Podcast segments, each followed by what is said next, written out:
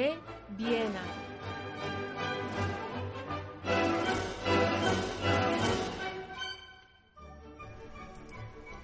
Acompáñenos a la Viena de principios del siglo XX, a un local situado en la plaza del Dr. Karl Luger, para hablar con León Gómez Rivas, doctor en Historia y Economía, veterano profesor en la Universidad Europea de Madrid y gran estudioso de los escolásticos españoles.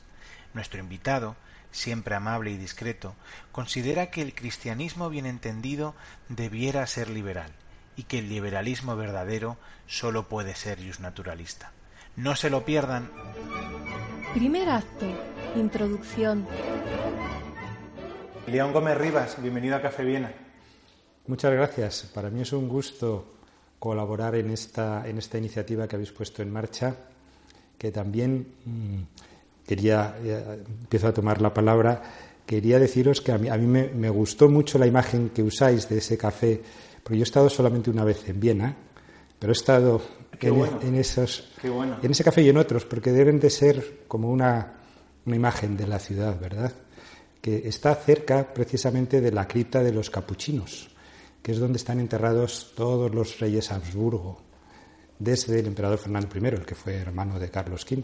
Ah, sí. Entonces hay, hay, que, hay, que, ir del café a la cripta. Ah, pues mira, qué buena, qué buena anécdota para, para comenzar. Sí. Eh, pues queríamos precisamente arrancar preguntándote eh, por tus primeros recuerdos de, de tipo intelectual que, que, que, te vienen a la cabeza de, de siendo tu niño.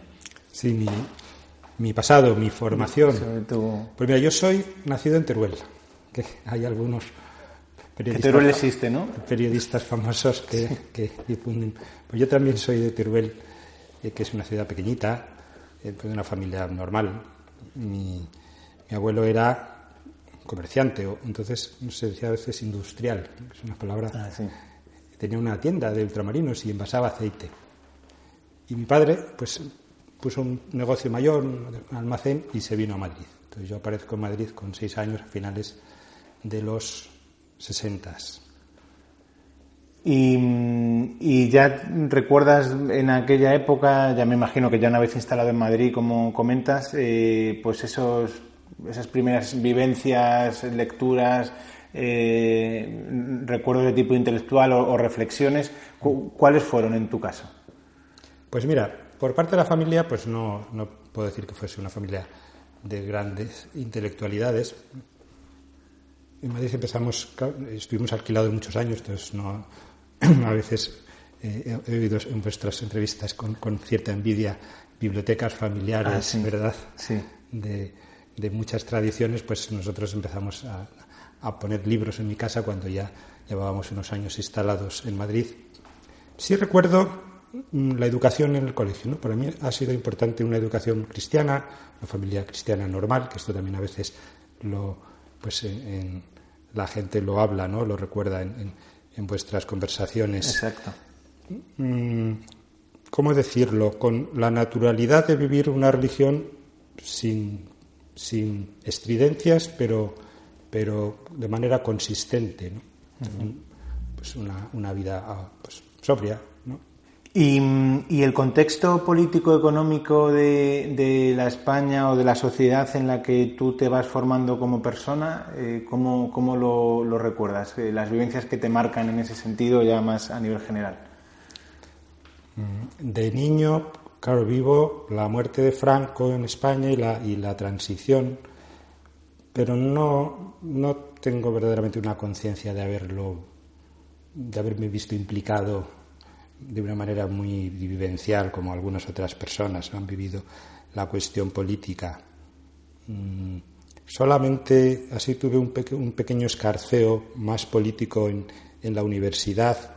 Cuando estaba en la Complutense, yo, yo, estudio historia en la Complutense, yo soy historiador, yo ahora hablaremos de la Sí, ya, ya, pasaremos a, a tu, eh, a tu formación. Pues estaba en la Complutense cuando fueron las primeras elecciones al claustro, el primer rector democráticamente ah. elegido y, y, yo participé en una candidatura, de, se llamaba candidatura de estudiantes liberales. Anda. Con unas siglas, un acrónimo CEL, con, ah.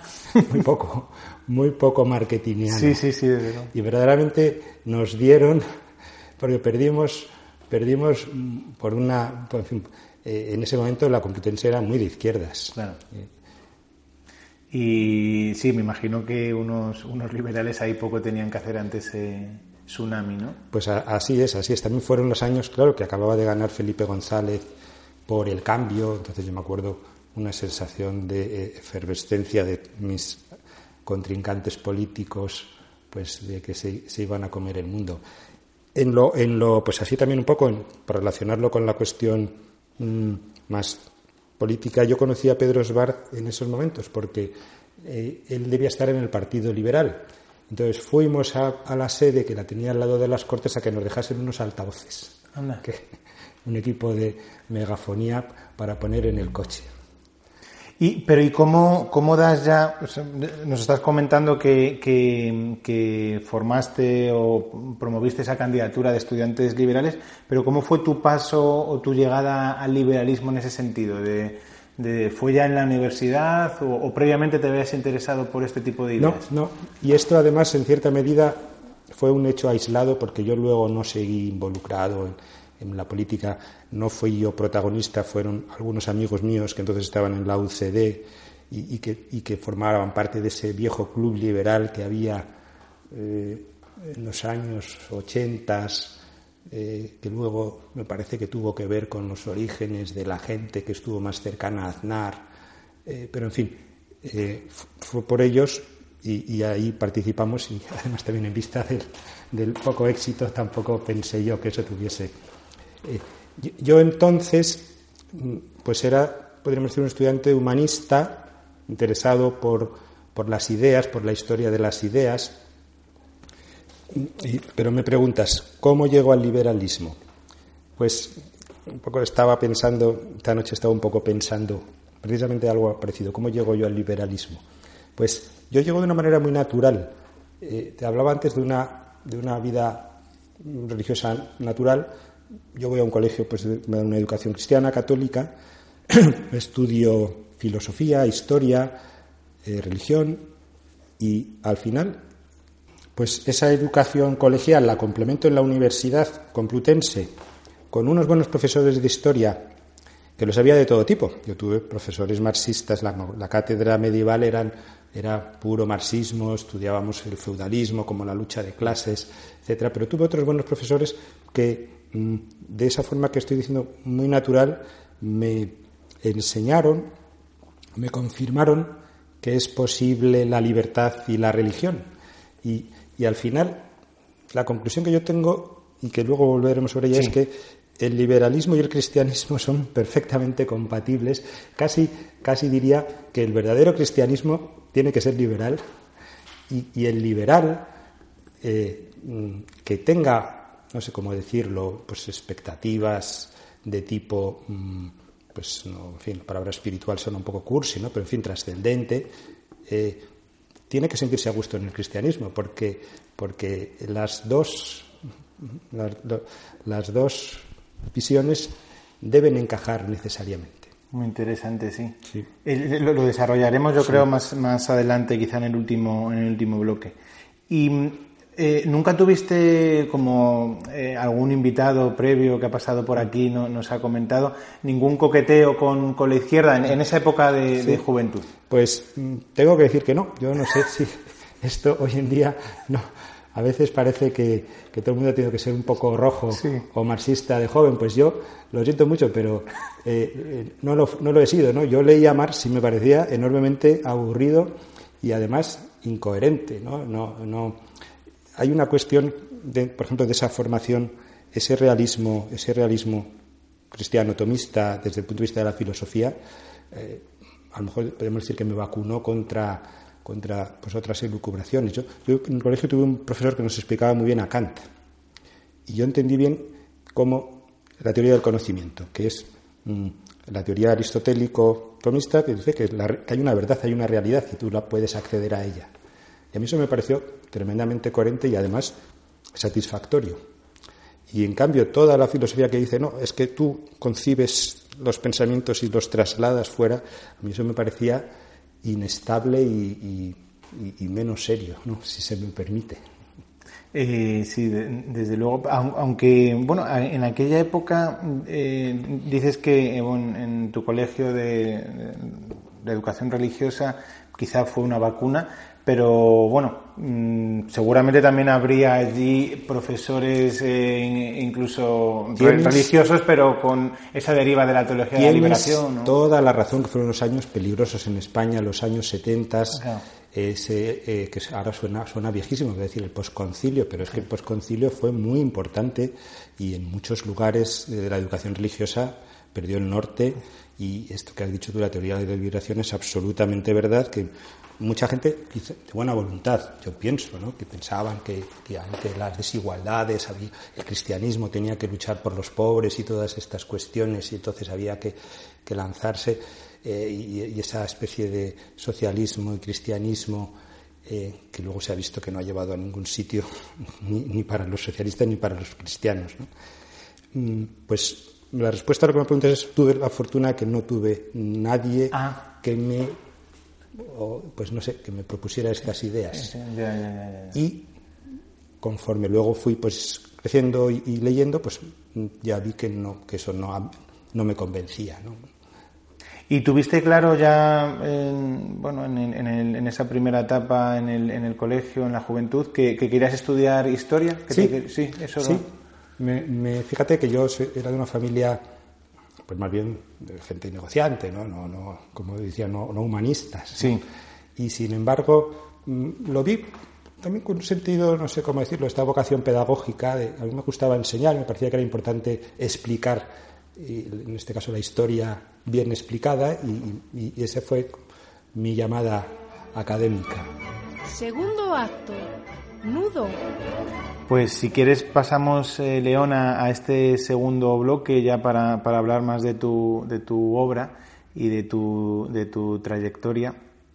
Y, continuando con, esta pregunta de, la historia, ¿cómo fue el, desarrollo de, la carrera eh, universitaria y, qué, grandes enseñanzas aprendiste del estudio de la historia y a qué te quisiste dedicar una vez acabada la carrera? Pues mi enseñanza de la historia mi enseñanza, no, mi formación como historiador no inicialmente no tenía que ver con a dónde he venido a parar ahora de, historia de pensamiento económico, verás, yo estudié historia moderna en la Complutense, que entonces había especialidades, ¿no? Y sin embargo hice mi tesina y mi tesis doctoral sobre un virrey del Perú.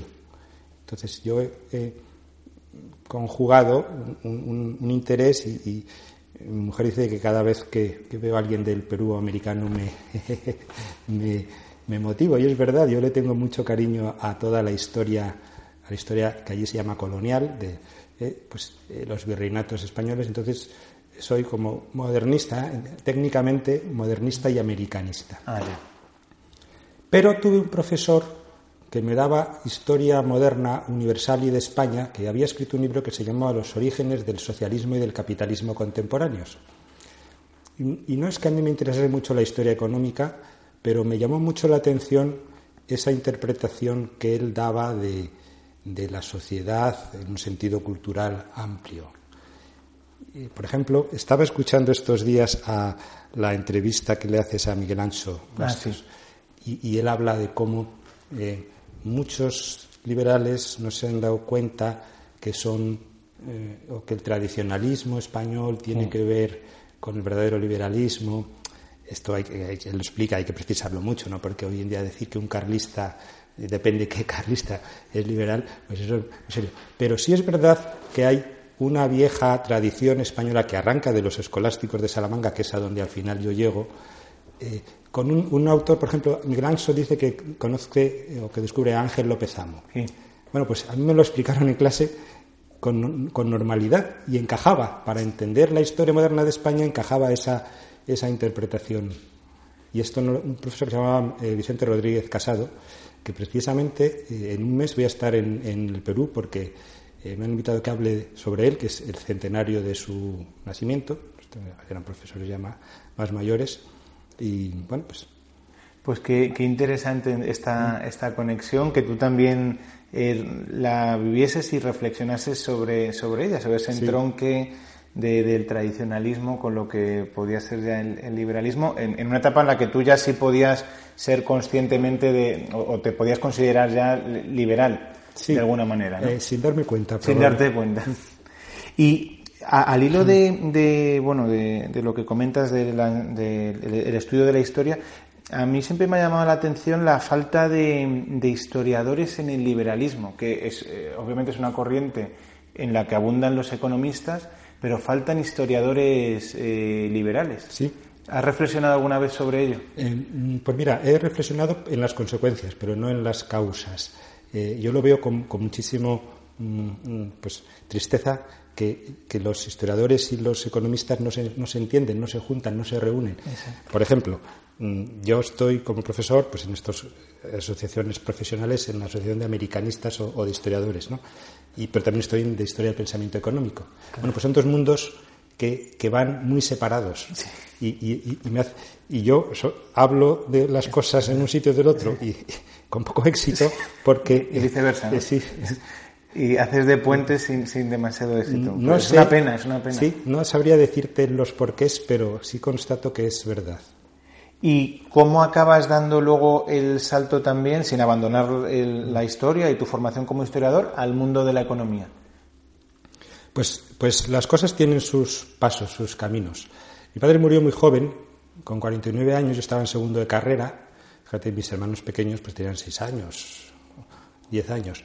Y, ese pequeño negocio, aunque yo no me ocupé, ni, ni podía ni, ni tampoco me veía, sí me exigió que, en fin, que si cuando nos daban al cabo del año los balances contables supiese un poco de qué consistía la contabilidad. Y entonces hice un máster de un MBA de esos primeros en el Instituto de Empresa, en, el, primer edificio que tenía allí en María de Molina, mm, por las tardes para profesionales, porque yo estaba haciendo la mil. Ah. era profesional por las mañanas y por las tardes iba, qué méritos, iba a, a hacer esos casos y esas, en fin, me vino muy bien porque me enseñó lo que era una empresa. Yo me alegro mucho de no haber hecho la teoría, eh, teoría económica, ah, porque alguna vez que, me dicen, da esta asignatura de microeconomía, yo, yo la veo y digo, soy incapaz. Esto no, esto no, esto no sé de qué va. ¿no? Bueno, con todo respeto a mis compañeros profesores de micro y de macro. De modelos. Y, sí. y esa doble actividad, porque claro, yo a la vez estaba haciendo la tesis eh, estaba pensando, eh, como historiador, pues, pues me fijo en las, en las fechas.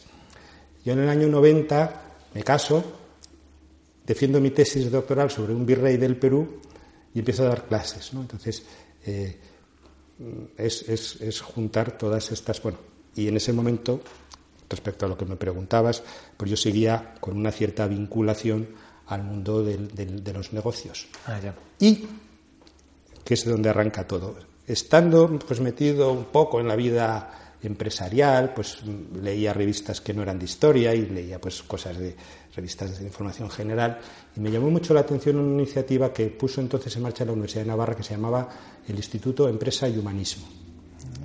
Y entonces empecé a ver que la economía y, y la antropología tienen mucho que ver y, allí escuchaba hablar sobre la gestión económica y la gestión empresarial en unos términos que, me llamaron la atención, que no era lo que yo había oído hablar que era la carrera de economía.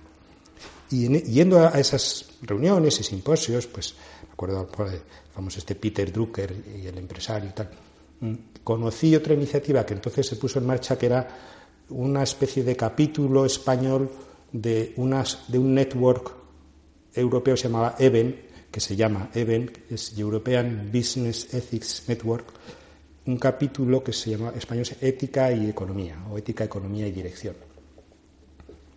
Y entonces me di cuenta de otro, otro doble paralelismo, que la economía y la ética van juntas. que, la, que, la, economía nace de la ética. Esto yo en clase lo digo y ah, estarán aburridos de escuchármelo, ¿no? Adam Smith, de que era profesor de filosofía moral. Y la economía es una ciencia moral, por mucho que algunos luego hayan querido convertirla en una especie de ingeniería eh, econométrica. Y la propia teoría de la ciencia dinámica de, Huerta de Soto va en esa línea. Claro, y entonces, eh, todavía no he llegado a Huerta de Soto, pero ves que se están poniendo, se, van caminando. se están poniendo las bases. Y entonces ese año, 1990, que empiezo a dar clases de clases de historia económica, porque historiador modernista tenía pocas salidas, pero en ese momento en España se pusieron en marcha entidades que todavía no eran universidades privadas, pero que y lo serían con el tiempo. Yo empecé a dar clase en el CES, que es donde sigo, que es, ahora se llama Universidad Europea, ah, entonces era Centro Europeo de Estudios Superiores. Todavía hay gente que nos conoce como el CES. Y al cabo de un par de años de dar clases de historia económica dije, tengo que estudiar un poquito más de historia económica y sobre todo, me pareció más interesante, de historia del pensamiento económico. Y me matriculé, perdón, en la Complutense en un programa de doctorado, que entonces tenía más facilidades que ahora, porque yo, siendo de la Complutense, no tenía más que directamente matricularme en unos cursos de doctorado. Si estaba en la propia Complutense, nadie tenía que autorizarme ninguna burocracia. Y entonces me matriculé, en, eh, fui a parar al Departamento de Historia e Instituciones Económicas, donde tenían en marcha un seminario interesantísimo, Pedro Svart, Carlos Rodríguez Brown, eh, estaba Victoriano Martín, que sería el que, el que me dirigió a mí la tesis, ahora hablaré de Victoriano. Mm, Paco Cabrillo, Manuel Jesús González, ah, yo estudié con María Blanco, íbamos al seminario juntos, en fin, fue un momento muy interesante que yo dije, esta, esta parte de la economía y esta parte de la historia del pensamiento económico sí que tiene sentido. Y fue Victoriano que en ese momento daba clases en el CES, el, con el que dije, ah, pues ¿por qué no me diriges la tesis? El que me dijo, no sé cómo fue, que fui a parar a Marjorie Gray Hutchinson, que la leyera. Y también coincide que en el año 93 por iniciativa de Victoriano, la Complutense la nombra doctora honoris causa. Y en un sitio precioso le hicieron en Ávila, en el convento de los dominicos de Ávila. Ah. Y ahí me acuerdo que estuve hablando con ella y fue como empecé a decir, pues me leí la escuela de Salamanca, eh, dije, pues hay que empezar a conocer a estos escolásticos. Y, ahí fue el momento que yo enlazo con, con todo este mundo. Se ve, sí, un proceso quizá lento, pero muy sólido y firme. Sí. De, acercamiento, de, trasvase de, tu ámbito inicial de la historia al mundo de, la economía vía, vía historia del pensamiento económico. Puede describirme, ¿no? Que ir, despacio, pero, sí, sí, pero con seguridad. Y eh, bueno, entonces, eh, ¿cómo se desarrolla ese estudio de, la tesis? En, concreto, ¿de qué es tu, la tesis con.? Bueno, pues yo estudié una cosa que, mm, modestamente, creo que es muy relevante, que es. El, título de mi tesis era La Escuela de Salamanca, Hugo Grocio y los orígenes del liberalismo económico. Y lo que yo hago es, por inspiración de Victoriano, que me dice: Mira, léete a Hugo Grocio, que es un tipo interesante, porque es un, es un calvinista holandés. Mm, no escolástico, pero que sin embargo cita a los escolásticos. Y a su vez a Grocio le citan los liberales ingleses. Y Adam Smith dice de Grocio, eh, que, un libro que se llama El derecho de la guerra y de la paz, de Jure Beliak Pazzi, dice, es el mejor manual que puede haber sobre lo que él entonces explicaba que era la jurisprudencia general. ¿Y qué ocurre? Que el libro de Grocio está lleno de citas de autores españoles. Por lo tanto, y esto mm, la tesis, digamos, no es originariamente mía la idea, porque Marjorie lo dice. Adam Smith, en, su formación, está lleno de la escolástica española, a veces sin darse cuenta, a veces la abandona, pero a veces la, retiene. Y entonces yo lo que hago es esa idea, un poco esa iluminación de Marjorie, Victoriano también la decía, yo la, la leí también en Chafuén, eh, pues dotarla de, eh, de argumentos y de, y de documentación. Y, quedaste muy, muy, satisfecho con las conclusiones a las que llegaste. Sí, sí, sí, sí porque además, claro, ya durante ese proceso, eh, como bien has dicho, yo voy despacio. Fíjate, yo la tesis la debí matricular en el año 92-93 y la leí en el 2004. Claro, una reflexión Dando clases, estaba casado, por medio tuve tres hijos, la vida, ¿no? Pero, pero mm, ¿Por, qué te lo digo? porque en todo ese tiempo, claro, ya me dio, hubo espacio para ir conociendo todo ya este entorno ya más de pensamiento liberal y que ya sí mm, me permitió entender mejor que, eso tenía mucho sentido, ¿no? que encajaba la idea de que el liberalismo verdadero tiene unas raíces, pues podríamos llamar ellos naturalistas, o que los austriacos, cuando dice Rothbard, las raíces de nuestro pensamiento de la teoría del valor son escolásticas, que ya lo había dicho Schumpeter y que ya lo había dicho Marjorie, pero en fin, en general era muy poco conocido. Luego hablaremos cómo, yo también he vivido como estas ideas que hace 20 años era una cosa de iluminados decirlas, hoy en día todo el mundo dice, ah, bueno, eso por supuesto, ya lo sabía yo, ¿no? Exacto.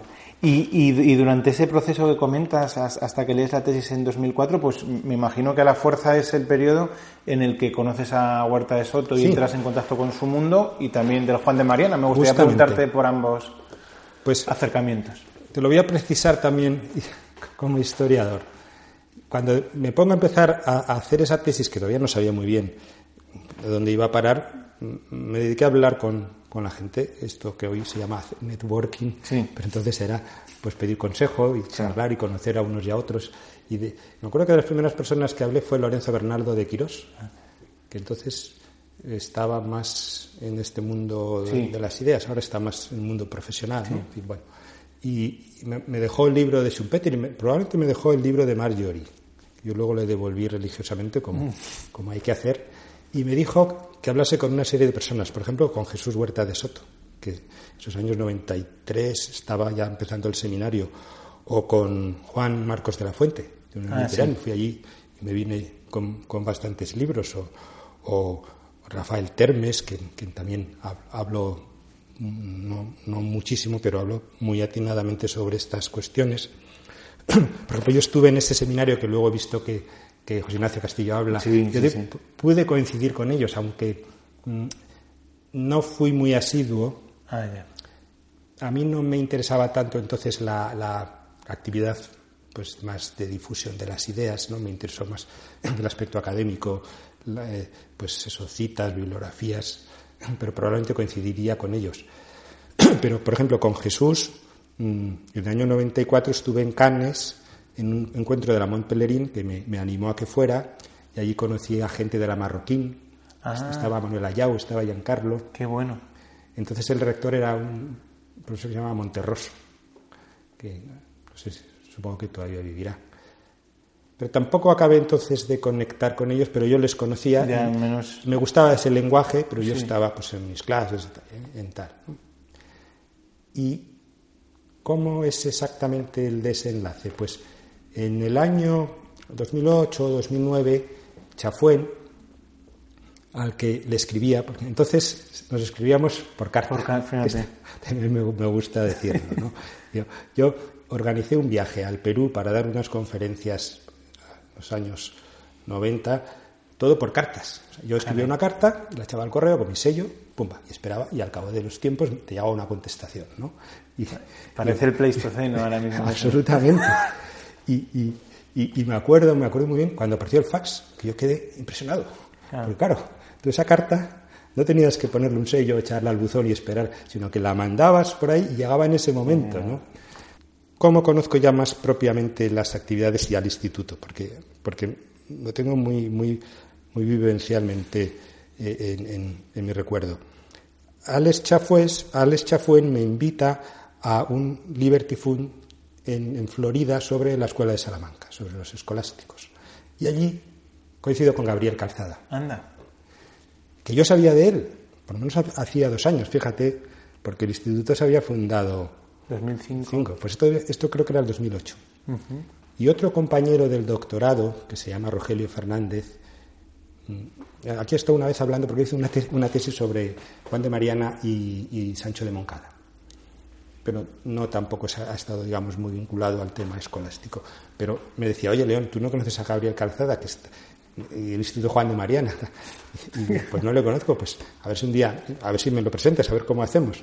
Y, mira, pues como es la vida, que estuvimos tres días ahí en Florida hablando y entonces, pues, pues claro, conectamos, como te puedes suponer, inmediatamente Y, bueno, pues desde entonces... te haría una especial ilusión, ¿no? Un, un think tank con, ese nombre, además. Sí, nos costó, porque había americanos muy, muy recelosos de pensar que estos españoles, eh, frailes además, eh, como iban a ser liberales, ¿no? Ah, y americanos que, claro, no, no, no, eran clintonianos los que van a los Liberty Funds, o sea, que es gente liberal, pero que les costaba entender esa, esa vinculación entre, entre esos dos mundos.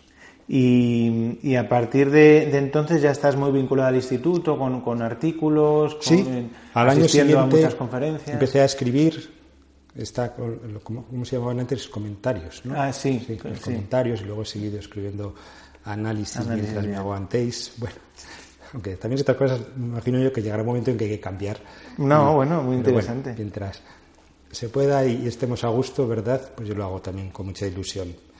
Estuve en la sede del instituto cuando esto era ah, una especie de... A mí me hacía mucha gracia. Yo, lo decía, esto parece un, sitio de conspiración anarquista ah, del siglo XIX, porque estas paredes, estos... Eh, la casa eh, que, estaba aquí también, ¿no? Pues, en fin, ahora necesariamente se ha modernizado. Y, pero, de nuevo, claro, yo no, no no empatizo tanto con, pues, con, las, con las investigaciones más de política económica, los informes, todo este debate, más que si el coeficiente de caja tiene todas estas cuestiones. Eh, me interesan, las cuestiones menos técnicas me interesan. Por ejemplo, todo, todo ese estudio, Gabriel lo explica muy bien en, la entrevista que, que, le haces sobre, las, sobre la economía verde y todo eso. Ah, eso sí me interesaba como profesor porque también estaba, estaba aburrido de tanto... Eh, ecologismo malo, ¿no? Desde el punto de vista de, las políticas económicas, pues sí, con esa, digamos, con ese perfil más académico, desde entonces yo sigo las actividades del instituto. Y, luego, aparte, compaginas eh, esa labor, porque a ti te recuerdo de hace años artículos en medios de comunicación en Libertad Digital, ¿no? Has, publicado. Sí, eh, artículos, pero bueno, sobre todo académicos, sí, sí, de, más en la ilustración liberal, quizá, ¿no? Eh, y, y, bueno, esa labor también te ha parecido importante, ¿no? Me ha parecido importante porque además tiene una doble ventaja. Primero, que defiendes ideas que yo creo que considero que son buenas y necesarias y a la gente hay que explicarle las cosas eh, para que no se distraigan leyendo a, libros, ¿no? En fin, Carlos Rodríguez Brown, que claro, estudió mucho a Marx y, y dice que hay que leer a Marx. Ah, es importante porque si no, no se entiende esto que este marxismo cultural ah, que nos invade no se entiende. Entonces hay que, efectivamente, mm, las personas más preparadas como él tienen que desmontarlo desde dentro. Pero yo creo que también es válido a decir a la gente que no hace falta leer esas cosas y, que, y que puedes ir. Entonces, producir ideas en este sentido creo que es bueno y además, eh, desde el punto de vista profesional, pues yo como profesor tengo que escribir de vez en cuando, entonces sí, sí me, tengo y, al hilo de eso, eh, en la Universidad Europea, lo que comentabas, el antiguo CES, eh, pues entonces eres una institución allí, si estabas desde el año 90, ¿no? Es verdad, eh, el año pasado nos dieron un recuerdo, que no sé si es ese bolígrafo que te dejaron, ah. que es, es, es, ah, no, ese no, no. Ah, no. a los profesores que llevábamos desde el origen, no, estábamos 25 años. lo que pasa, a ver, mi universidad lo que no tiene es una cátedra de pensamiento económico. Entonces, propiamente, ¿cómo decirlo? Desde el punto de vista más de desarrollo académico o, profesional de mis ideas, pues la Universidad Europea no tiene mm, la base de alumnos o de, por ejemplo, no tenemos un programa de doctorado en historia del pensamiento económico que pueda permitir generar una escuela. Entonces, Eso te iba a preguntar, si, no se ha creado ahí unos discípulos que hayan podido formarse contigo. Esa palabra que es un poquito, a mí, ampulosa, ¿no? El, ser. Eh, también será porque yo he sido bastante independiente en general, ¿no? Yo a mis profesores, directores de tesis, no les llamo maestro, es, y no es porque no le respete, pero a mí me cuesta porque yo he sido bastante autónomo y, y, como alumno y también como profesor, entonces no, no, Quizás también porque a lo mejor no he tenido el, el, UBI, el sitio para generar, sentar, como se decía, una cátedra. Entonces, a partir de ahí, por ejemplo, donde, donde, sí he desarrollado un poco más de influencia, fíjate lo que es la vida, es en la Universidad Francisco Marroquín. Ah. Porque además, a partir de ese, de ese primer Liberty Fund, al año siguiente me invitaron a, me invitaron a uno en Guatemala. ¿no? entonces ya el rector era Giancarlo. Ah.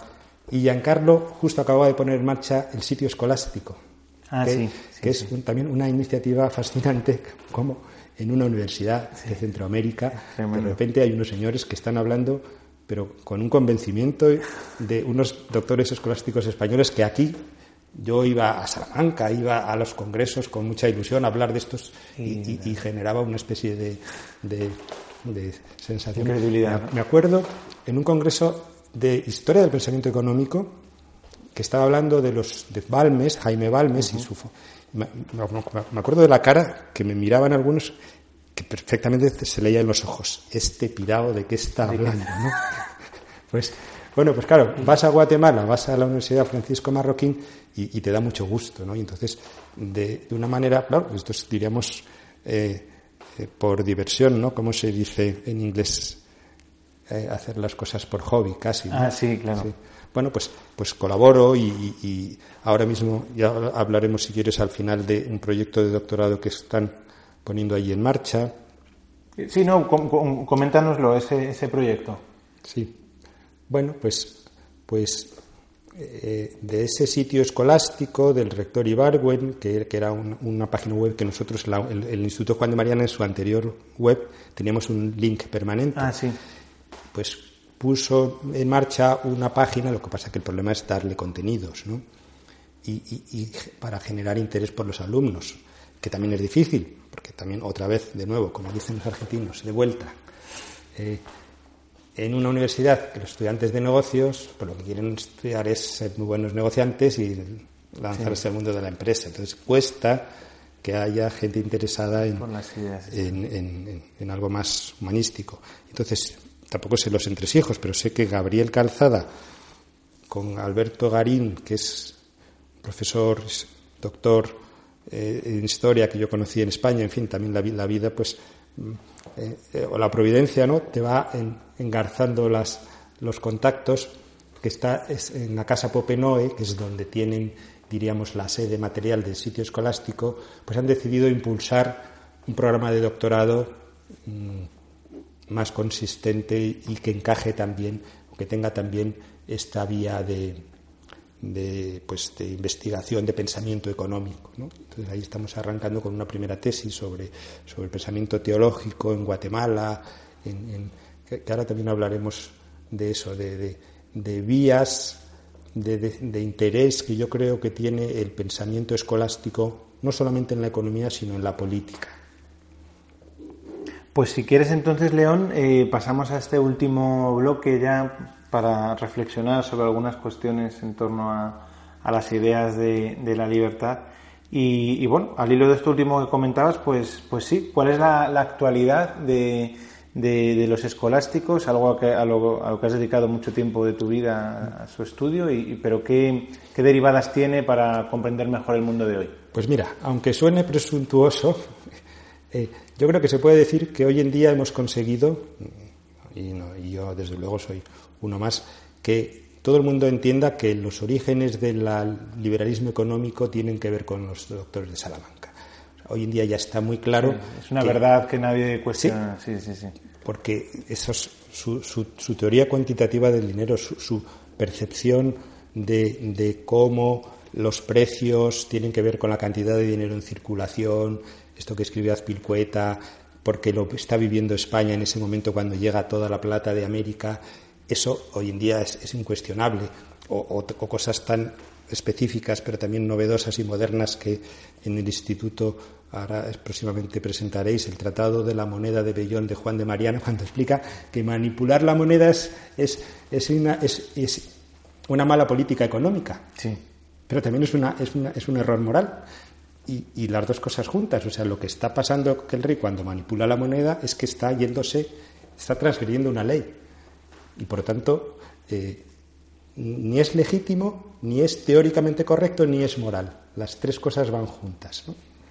Bueno, pues este, o, esa, o esa interpretación del, valor. Eh, ellos, antes que Adam Smith y antes que los marginalistas, y siguiendo, y tampoco, fíjate, tampoco son eh, innovadores, es la vieja tradición realista, tomista, aristotélica.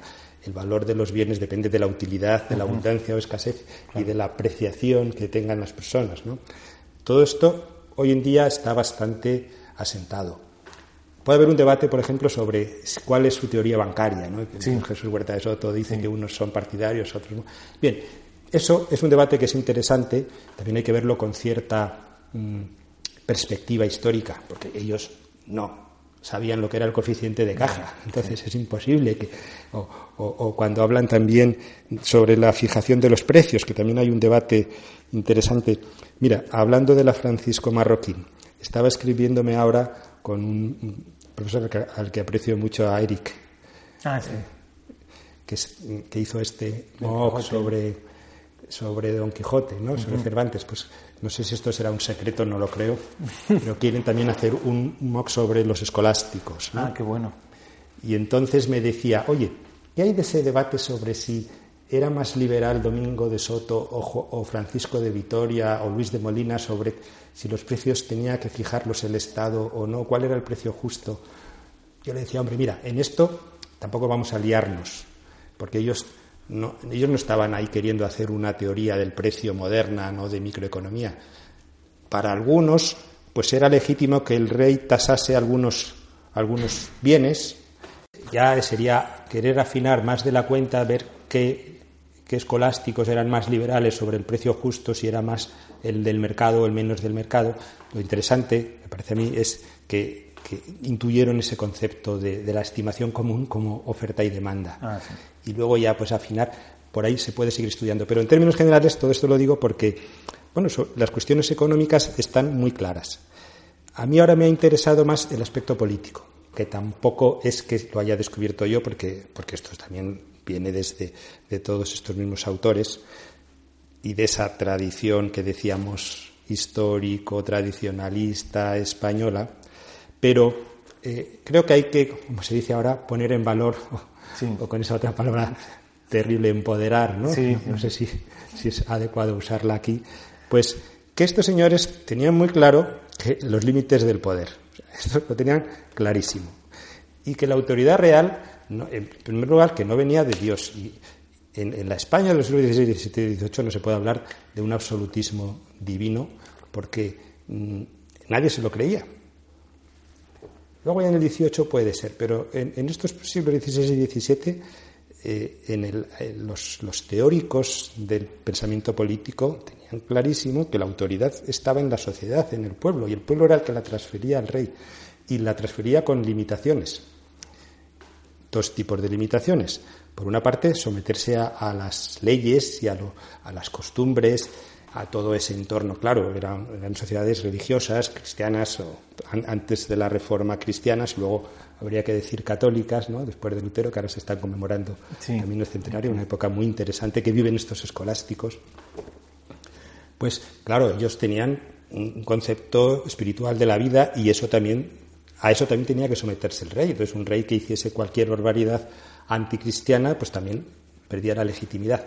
Pero, además de eso, había determinadas cosas que tenía que consultarle al pueblo de manera directa, y unas de esas eran los tributos, por ejemplo. entonces Mariana, Mariana dice, oiga, ¿qué es esto de imponer tributos sin consultarlo en las cortes? Vale, las Cortes de Castilla no eran el Congreso de los Diputados de hoy, que elegíamos cada hombre un, voto, ¿no? Pero ¿Qué había detrás? Había detrás el concepto de la representatividad, del concepto de que la sociedad tenía que organizarse y nombrar unos portavoces y esos portavoces dialogaban con el rey. Y es buenísimo leer las actas de las cortes que, le decían al rey, nosotros te autorizamos a ti, eh, o sea, que la autoridad era, de ellos, ¿no? y tú nos, y tú nos, nos debes esta, este, este respeto y bajo nuestra autorización. Eso es muy interesante y eso los escolásticos también lo han desarrollado. Me preguntabas, pues, por futuro. Mm, termino un poco también contándote eh, cuál sería mi proyección vital académica. Yo, después de hacer esa tesis en economía eh, y, de conocer a los escolásticos, dije, tengo que conocer, tengo que saber teología. porque estos escolásticos lo que eran eran maestros catedráticos de teología moral. Y empecé a estudiar muy cerca de aquí del instituto, en San Damaso, teología. Me matriculé en la Facultad de Teología de San Damaso, que es donde estudian los seminaristas, que además tiene un nombre muy bonito, porque es muy tradicional, bachillerato, son ah. bachiller en teología. Eh, pues yo he hecho el bachiller en teología, lo he, estado, lo, he terminado ya, después eh, lo que ellos hacen en cinco años yo he tardado nueve, bueno, poco a poco, ¿verdad? Como todo. Y ahora estoy con un proyecto de hacer una tesis sobre el pensamiento político de estos doctores. Me interesa primero porque considero que es una idea pues de calado, de profundidad, que viene muy bien transmitirla a la sociedad en general y yo como profesor a mis alumnos y decirles, las leyes están por encima de las arbitrariedades de los reyes, pero esto lo tenían muy claro eh, antes de Cádiz.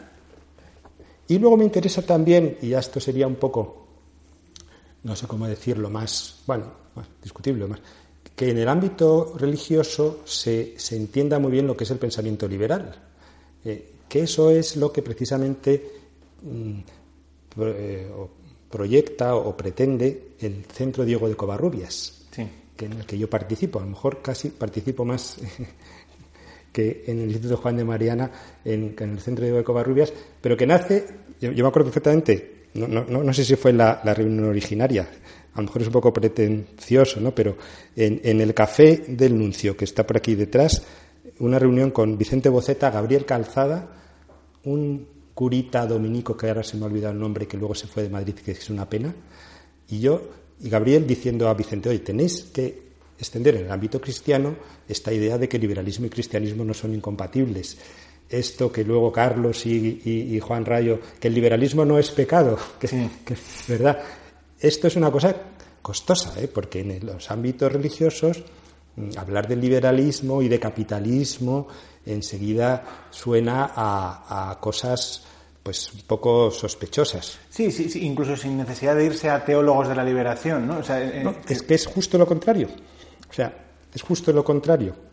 Eh, es sacarles de esa teología de la liberación y llevarles a que lo que estaban criticando esos teólogos de la liberación, que sería una economía abierta, mercados libres, eso es mucho más compatible con la teología cristiana que ese marxismo vestido de igualitarismo de los cristianos y Jesucristo vestido de Che Guevara, eso es una, eso es una historia que no se la cree nadie. Vamos, o sea, si sabes un poquito de teología, te das cuenta que eso es, son, pues eso, ¿no? Sin, sin, sin sentidos.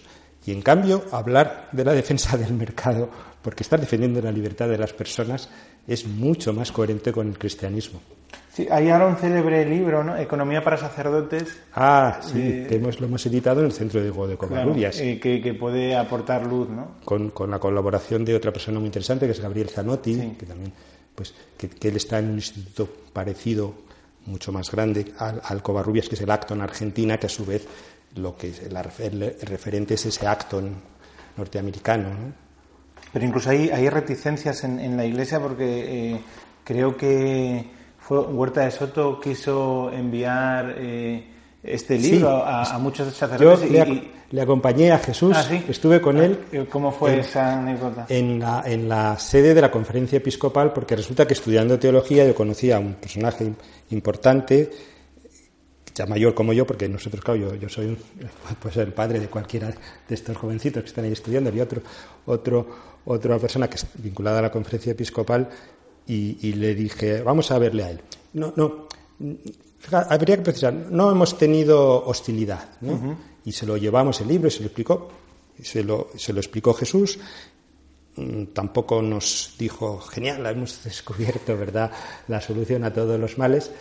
Pero yo creo que esto puede calar poco a poco y ese libro, pues ha habido sacerdotes que les ha parecido muy interesante. O sea, el problema, el problema que aquí no, nos da tiempo a, analizarlo despacio, ¿no? Pero claro, el problema de los obispos y de las jerarquías religiosas católicas españolas es, claro, cómo compaginar esa preocupación que tiene la Iglesia por los pobres y todas esas cuestiones de solidaridad, etcétera, con un lenguaje que a veces lo, la sensación que da pues es eso, ¿no? de los ricos y el capitalismo, etcétera. Entonces, eh, ahí hay que hacer una labor lenta de, explicarles que la verdadera solidaridad es la que ayuda a que cada uno se, pues, se libere de, de sus circunstancias o, que progrese personalmente, ¿no? Sí, sí, eliminar esas trabas que, que, a lo mejor los que intentan salvar a esta gente son los que más complicaciones les ponen. O por ejemplo también en general podríamos decir que en el entorno, en el pensamiento católico suele ser muy estatista. Suele pensar, pues hay que eh, tiene que ser alguna institución, el Estado. esto es una cosa muy vieja. Eh, hay cosas que en las que la Iglesia ha sido muy pionera y muy poderosamente, pues por ejemplo, la, liberación de la esclavitud o estos escolásticos, cuando viene Mariana y Vitoria, perdón, y dice, los indios son, son hombres como ustedes y como yo, tienen los mismos derechos, pueden tener los mismos derechos de propiedad, y, tú les robas si, si les... Si les... Pero también hubo unos las casas que enseguida eso ya lo llevaron al extremo y a decir, pues lo siento, entonces cualquier español que va allí es un maldito imperialista. No, entonces, hay que entender bien las cosas, el respeto a las personas. Bueno, pues eso en la Iglesia cuesta entender y, prefiere a veces, ¿no? Pues hay que, que tender de que sea el Estado, ¿no? Entonces, este pensamiento liberal, decir, no, no, no, tienen que ser los individuos los que resuelvan sus problemas, porque eso a la larga es mucho más eficiente y, a la corta es, más coherente con la antropología. Pues ese sería un gran proyecto que está dentro del Centro de Covarrubias y a mí académicamente pues me interesa en, esa tesis que te digo.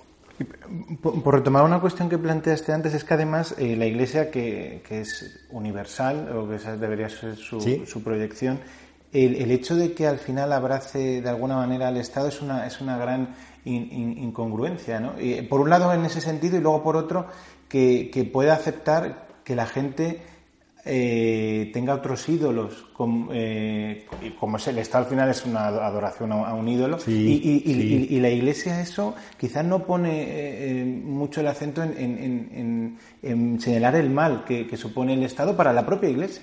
Pues efectivamente, y, y estos son cosas que, a lo mejor están muy incrustadas en la educación eclesiástica de siglos y, que por lo tanto va a costar, va a costar ah, quitarlas. Estaba yo pensando, te decía, es que, ha habido cosas en las que han sido enormemente modernos, como hablábamos de los indios o de la esclavitud, pero otras cosas en las que ha costado muchísimo que la Iglesia las entienda, la usura, el cobro de los tipos de interés.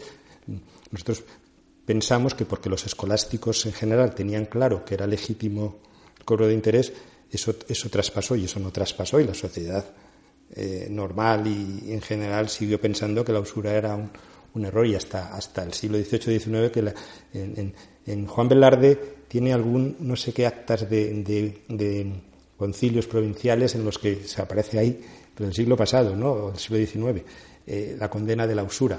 Entonces, efectivamente hay cosas en las que, eh, que afortunadamente también no son dogmas de fe, ¿no? porque entonces ya sería, desde el punto de vista de un creyente, una iglesia en la que, digamos, la base principal de lo, en lo que tú crees, en, no sé, en el futuro, en la salvación de las almas, cosas que estuviese tan dubitativa sería muy lamentable.